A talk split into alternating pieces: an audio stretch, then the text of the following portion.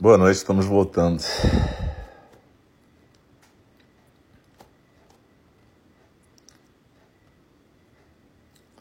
Já estamos voltando.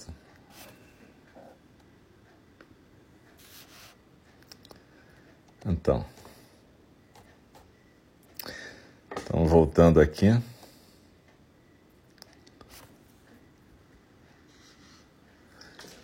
Com o segundo programa dessa noite.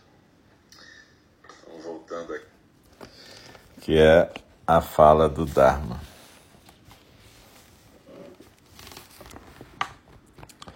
Muito obrigado a todo mundo que está aqui. E se você que está chegando agora e não pôde fazer a meditação com a gente, depois faz a meditação, porque tem tudo a ver com esse texto. A gente está fazendo o estudo na fala do Dharma.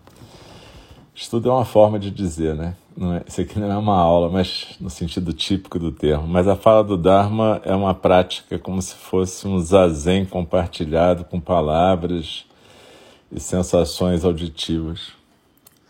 Então a gente fica na mesma postura do zazen, na mesma atenção à sensação física da expiração e a postura. Apenas a gente deixa as palavras dançarem com a gente também. E como eu ia dizendo, a gente está lendo o livro Aberto ao Desejo, do Mark Epstein. Na verdade, as falas do Dharma, elas são muito amplas, elas podem ser sobre sutras antigos, palavras de Buda antigas, mas pode ser sobre autores modernos, pode ser sobre tudo.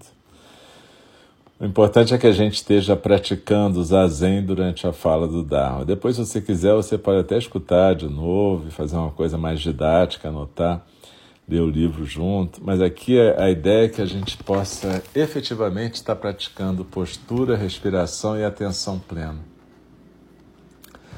Então, procura se aquietar na postura, ficar simplesmente daquele jeitinho, que nem eu estou aqui, com os pés no chão, o quadril na cadeira, ou então você está na almofada. E eu vou convidar o sino a soar uma vez, a gente vai recitar em conjunto o verso da abertura do Dharma, que é um verso para a gente criar uma intenção forte de estar presente.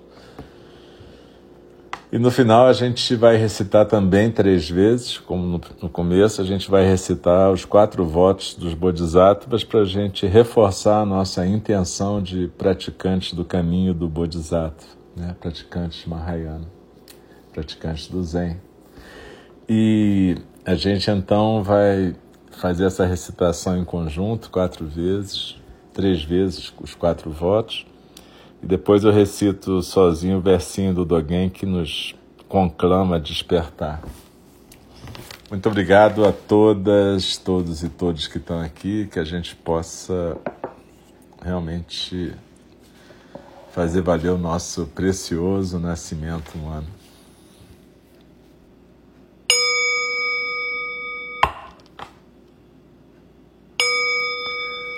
O Dharma, incomparavelmente profundo e precioso, é raramente encontrado, mesmo em milhões e milhões de eras. A nós é dado vê-lo, ouvi-lo, recebê-lo e guardá-lo. Oxalá possamos verdadeiramente compreender e praticar o significado das palavras do Tathagata. O Dharma, incomparavelmente profundo e precioso, é raramente encontrado, mesmo em milhões e milhões de eras. A nós é dado vê-lo, ouvi-lo, recebê-lo e guardá-lo. Oxalá possamos verdadeiramente compreender e praticar o significado das palavras do Tathagata. O Dharma, incomparavelmente profundo e precioso, é raramente encontrado mesmo milhões e milhões de eras. A nós é dado vê-lo, ouvi-lo, recebê-lo e guardá-lo. Oxalá possamos verdadeiramente compreender e praticar o significado das palavras do Tathagata. A gente está na página 137 do Aberto ao Desejo, do Mark Epstein. O que a gente leu da última vez se resume numa frase: O Dharma é viver a vida de forma integral. O comentário de Munindra pode ser lido de várias formas. Ao sugerir que a, o Dharma significa viver a vida de forma integral, ele imprimia em Jack a noção de que nenhum aspecto da sua experiência pessoal precisava ser rejeitado. Com essa visão inclusiva, até mesmo o desejo pode ser tratado de maneira simples e fácil que Munindra estimulava. Ao sugerir viver sua vida de forma integral, Munindra estava inspirando Jack a relaxar seu desejo e também a ser simples e tranquilo com relação a ele. Ele também estava remodelando de maneira oblíqua os ensinamentos das estupas budistas, nas quais as alegrias e os prazeres do mundo cotidiano levam o peregrino rumo ao centro, onde o coração dos ensinamentos budistas sobre o vazio e a impermanência residem. Ao se abrir para o desejo do mundo cotidiano, sugerem esses monumentos, podemos continuar a nos abrir para os desejos do mundo espiritual. Um não se opõe ao outro, mas são aspectos diferentes da mesma mandala, com um servindo de portal ao outro. Como os arcos decorados com cenas eróticas se abrem em espaços de meditação que circundam o vazio central. De forma verdadeiramente budista, Munindra estava minando a instância psicológica mais comum que trazemos em nossas vidas. A crença em nós mesmos como isolados, sozinhos e carentes. O apego ao ego separado. Quando abordamos o mundo dessa forma, o que conseguimos dele nunca é suficiente. O objeto sempre nos decepciona, deixando-nos apegados a ele ou nos sentindo rejeitados, colocados de volta na nossa posição isolada e insegura. Essa era essa, essa era a abordagem que Jack estava incorporando inconscientemente, a mesma na qual Munindra recusava se engajar. Ele não queria que o desejo de Jack se tornasse um problema, reforçando seu sentido de isolamento em vez de conduzi-lo rumo à compreensão espiritual. Finalmente, na forma hábil que Munindra conduziu as ansiosas perguntas de Jack, podemos vislumbrar o trabalho de um mestre budista contemporâneo. Ainda que Jack fosse um terapeuta que fora à Índia em busca de espiritualidade, o que encontrou foi algo de relevância semelhante ao mundo da psicoterapia. Nas suas interações, Munindra desafiou o apego inconsciente de Jack, não por meio do ataque direto, mas atingindo-o quando ele estava com a guarda baixada surpreendendo-o e se recusando a satisfazer sua expectativa. De maneira consciente, desviava o desejo de Jack, revelando a ele que havia outra forma de abordar aquilo que procurava. Quando Jack chegou procurando pelo Dharma, primeiro Munindra mostrou a ele seu negligenciado eu físico, e então insistiu que ele alargasse sua visão para tornar o Dharma o mundo todo. Ele afrouxou Jack e modelou uma instância psicológica alternativa.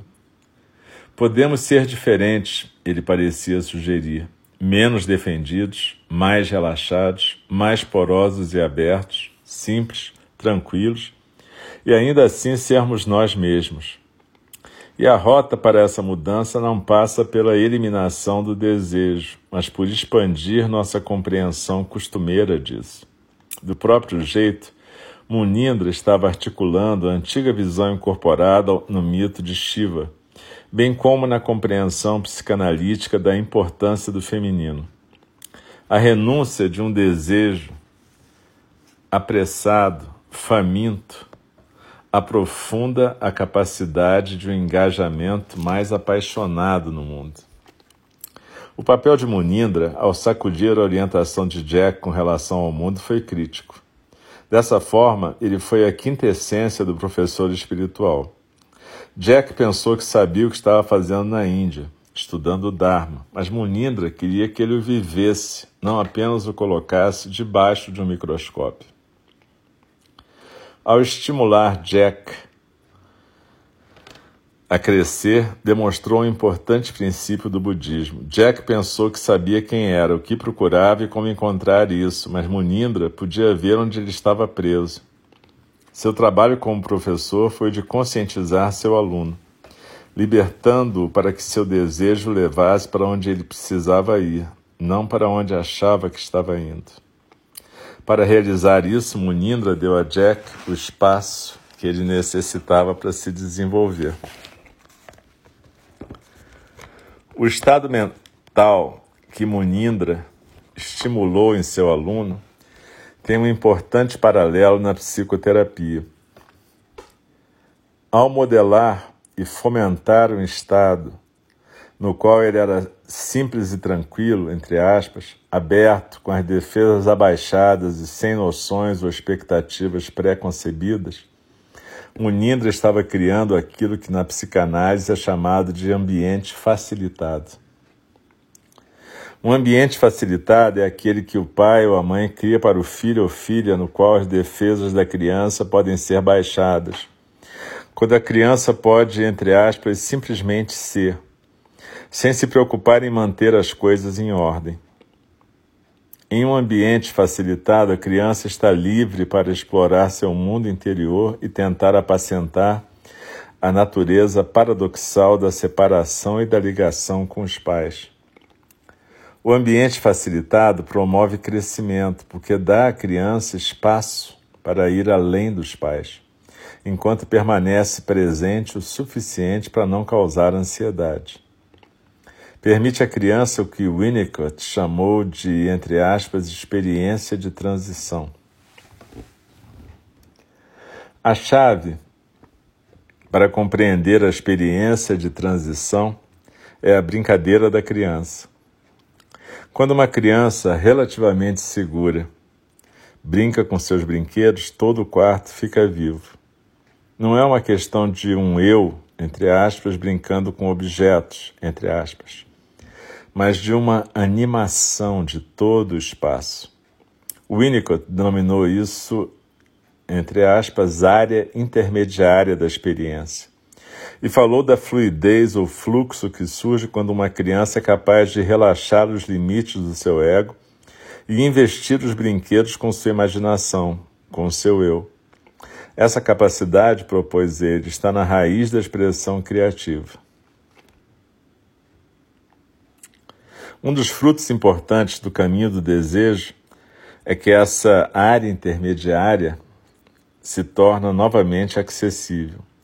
Quando o desejo se abre de forma não mais atacar o objeto de maneira ansiosa e faminta, mas dando espaço ao objeto, uma intimidade mais profunda e uma ligação mais segura se tornam possíveis.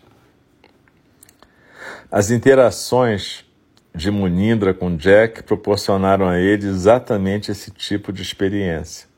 Ele queria que Jack vivesse sua vida de maneira integral e não apenas parcial, indo mais devagar para que os próprios objetivos não obscurecessem possibilidades maiores. No entanto, não é necessário viajarmos para a Índia ou Marrocos para colhermos os benefícios dessa mudança. Às vezes é possível fazer isso na própria casa. Uma das minhas pacientes, Flora, uma mulher de 45 anos, mãe de duas crianças, contou-me uma história recente que descreve uma versão diferente do mesmo cenário sobre uma interação que tivera com a sua filha de 10 anos. A filha de Flora tem um beliche no quarto que sobrou quando ela era menor. Um dia, quando a filha estava na escola, Flora tirou a cama de cima do beliche e a colocou no quarto do outro filho. Ela não impôs essa mudança para a filha, tinham conversado a respeito, mas ainda assim foi um choque. Sua filha ficou com raiva quando chegou em casa e Flora ficou perdida, sem saber como lidar com a situação. Era uma mãe firme e seu impulso foi de reagir de um jeito duro. Seu desejo era de acabar com o problema tão rapidamente quanto possível. Mas Flora estava aprendendo a meditar, e a primeira lição de sua meditação era observar as próprias reações, em vez de agir precipitadamente com base nelas. De alguma forma, pensou naquilo enquanto sua filha estava ficando com raiva. Em vez de falar a ela para crescer, ela apenas esperou. Não fez nada, mas ficou atenta enquanto a filha chorava e gritava. Logo, sua filha começou a falar. Parece que o colchão tinha poderes mágicos. Se não estivesse lá, a filha teria azar. Havia uma propriedade semelhante com as meias dela, o que explicava sua insistência de usar o mesmo par todos os dias. A mãe de Flora, que tinha sido um membro muito importante da casa, tinha falecido recentemente, uma perda que a família estava apenas começando a se acostumar. E esse pensamento mágico era uma das maneiras pelas quais a filha de Flora estava lidando com a sua ansiedade. Uma vez expressa a sua mãe, os objetos perderam sua importância para ela. A vontade de sua mãe de não reagir abriu um espaço que pôde conter a ansiedade. Uma intimidade maior entre mãe e filha cresceu a partir da capacidade de Flora de refrear seus impulsos iniciais. Na visão de Winnicott, grande parte do nosso sofrimento deriva de uma capacidade perdida dessa espera. Uma confiança no modo de se relacionar masculino que busca o objeto. Sem isso, estamos presos às nossas reações, nunca estamos num lugar inteiramente satisfatório. Conforme ele descreveu, aspas, a pessoa que estamos procurando ajudar precisa de uma nova experiência num cenário especializado. A experiência é um estado sem propósito, como se poderia dizer, um tipo de checagem da personalidade não integrada. Dois, fecha aspas. As palavras de Winnicott são instrutivas e o paralelo com a abordagem de Munindra não é acidental. O desejo não tem a capacidade de ser sempre satisfeito ao se atacar o problema, ou ao se tentar possuir ou controlar o objeto. Às vezes, um modo inteiramente diferente é necessário, no qual o eu abre mão, em vez de ser satisfeito, em que a integralidade é encontrada por meio da subtração no lugar da adição. Na sua descrição de um estado sem propósito, Winnicott estava alcançando sem saber o âmago do budismo. Isso é o que Munindra mostrou a Jack, que é possível permanecer aberto e desejoso sem pular sobre ele na primeira e mais óbvia possibilidade. Sem propósito significa não ter objetivos fixos, mas não significa estar fechado. É o que dá acesso à abordagem, entre aspas, feminina do espaço, aquela que facilita o crescimento. E uma personalidade não integrada é aquela na qual todo esforço não é direcionado no sentido de manter uma falsa fachada. A meditação, com uma psicoterapia de Winnicott, é uma forma de criar esse ambiente para o eu. Conforme Flora descobriu, também pode criar isso para o outro. Esse espaço aberto e ilimitado que a gente encontra no zazen é um espaço importante de liberdade. É um espaço de renúncia, reatividade, é um espaço de acolhimento, na verdade. Um espaço em que a gente pode acolher a realidade e brincar com ela. De novo, como eu falei na meditação, é, esse brincar na acepção de Winnicott, é a coisa mais séria que a gente pode fazer, porque é uma dança com a realidade, é uma dança com a realidade interna e externa. É fazer o que a gente faz quando a gente é criança e a gente frequentemente esquece quando cresce. Quando eu era criança, eu tinha muitos blocos de construção e eu construía cidades, porque eu tinha muitos realmente. E frequentemente tinha guerras entre duas cidades, entre indi, índios e cowboy, enfim, né? Fazer o quê? Forte a paz. Mas enfim. É, e eu brincava às vezes horas a fio, né? Às vezes eu brincava com amigos e amigas, amiguinhos, amiguinhas, mas na verdade, porque eu tinha um irmão muito mais velho que eu, a gente não brincava assim, mas eu brincava muito sozinho também. Eu gostava de brincar sozinho e fazia essa brincadeira. Obviamente eu não tinha lido Winnicott, né? nem meus pais, muito menos. Mas eles tinham uma coisa bacana, eles deixavam eu fazer essas cidades e eles não destruíam, mesmo quando eu, essa cidade se espalhava mais um pouco do que devia. Né? Às vezes eu ocupava uma parte da sala com meus brinquedos e com as cidades, e depois meu pai e minha mãe até achavam interessantes as construções. Houve uma época que eles achavam até que eu ia ser engenheiro por causa disso, mas não tinha nada a ver com querer ser engenheiro, tinha mais a ver com essa construção da realidade.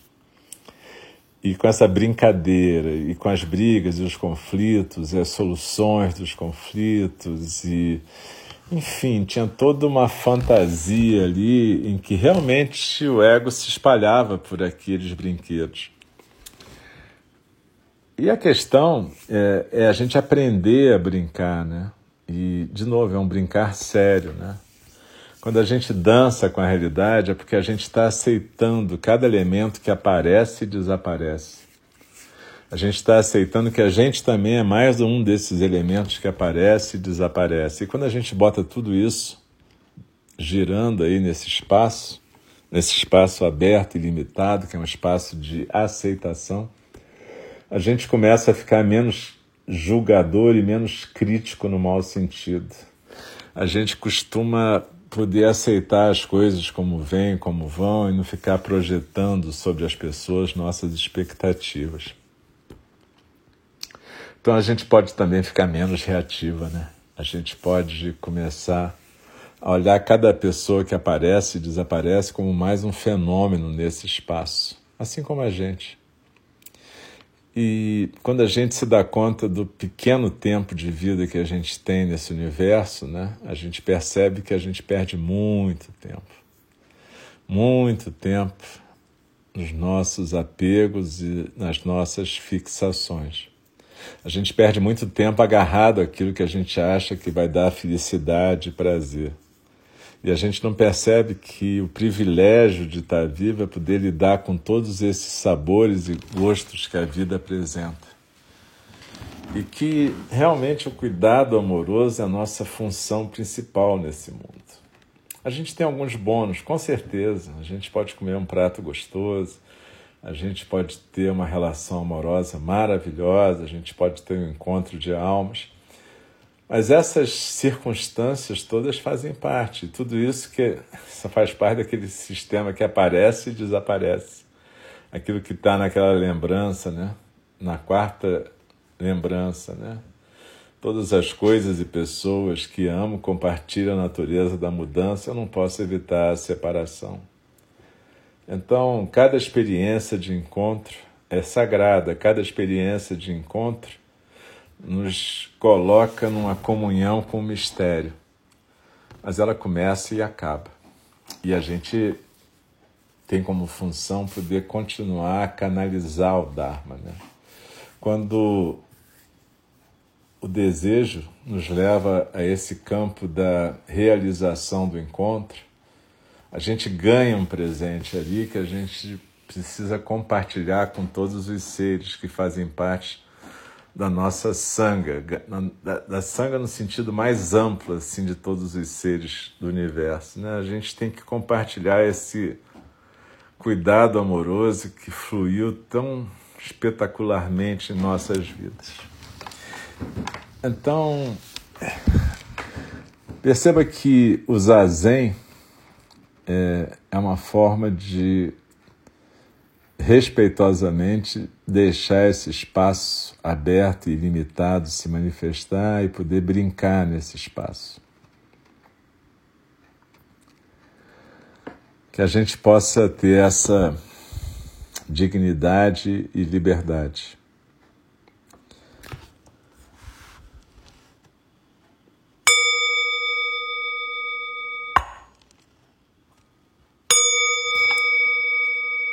As criações são inumeráveis, faço o voto de libertá-las As ilusões são inexauríveis, faço voto de transformá-las.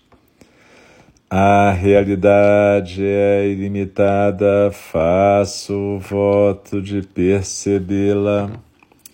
O caminho do despertar é insuperável, faço voto de corporificá-lo. As criações são inumeráveis, faço o voto de libertá-las. As ilusões são inexauríveis, faço o voto de transformá-las. A realidade é ilimitada, faço o voto de percebê-la. O caminho do despertar é insuperável, faço o voto de corporificá-lo. As criações são inumeráveis, faço o voto de libertá-las. As ilusões são inexauríveis, faço o voto de transformá-las. A realidade é ilimitada, faço o voto de percebê-la. O caminho do despertar é insuperável, faço o voto de corporificá-lo. Deixe-me respeitosamente lembrá-las. A questão de vida e morte é de importância suprema o tempo passa e a oportunidade é perdida. Vamos despertar, despertar, preste atenção. Não desperdice a sua vida. E com as mãos fazendo um gachô, ou seja, mãos impressas diante do rosto, eu faço uma reverência a nossa prática, faço uma reverência à presença de cada uma e cada um aqui. Agradeço por estarmos vivas e podendo praticar em conjunto, isso é um privilégio. E que a gente possa realmente praticar. Praticar não é só eventualmente, praticar é todo dia poder sentar, praticar é todo dia poder está no zazen. Às vezes a gente tem a impressão que é como se não adiantasse, ou como se o zazen fosse ler, estudar, ouvir uma fala do Dharma. Mas o zazen tem a ver com o zazen também. Não é só, tudo isso faz parte do zazen, mas também é poder sentar todos os dias. Mesmo quando não entende o que está acontecendo, mesmo quando está sem saco, simplesmente senta Senta assim, 10 a 15 minutos por dia. Faz desse jeitinho. Faz no teu roteiro. Chamata, vipassana, zazen, mas deixa acontecer para que esse espaço aberto e ilimitado se manifeste. Então, uma boa noite. Muito, muito obrigado por vocês estarem aqui. E voltem para todos os horários. A gente tem de terça a sexta, 8 da manhã e 8 da noite, sábado às nove da manhã. Os professores e professoras de Ninji estão sempre compartilhando suas práticas. Várias delas e vários deles estão aqui. Então, muito obrigado também a vocês que estão conduzindo meditações. Super, muito legal estar com vocês em conjunto nessa prática. E a gente está podendo compartilhar o Dharma em conjunto. Então, uma boa noite e muito, muito obrigado.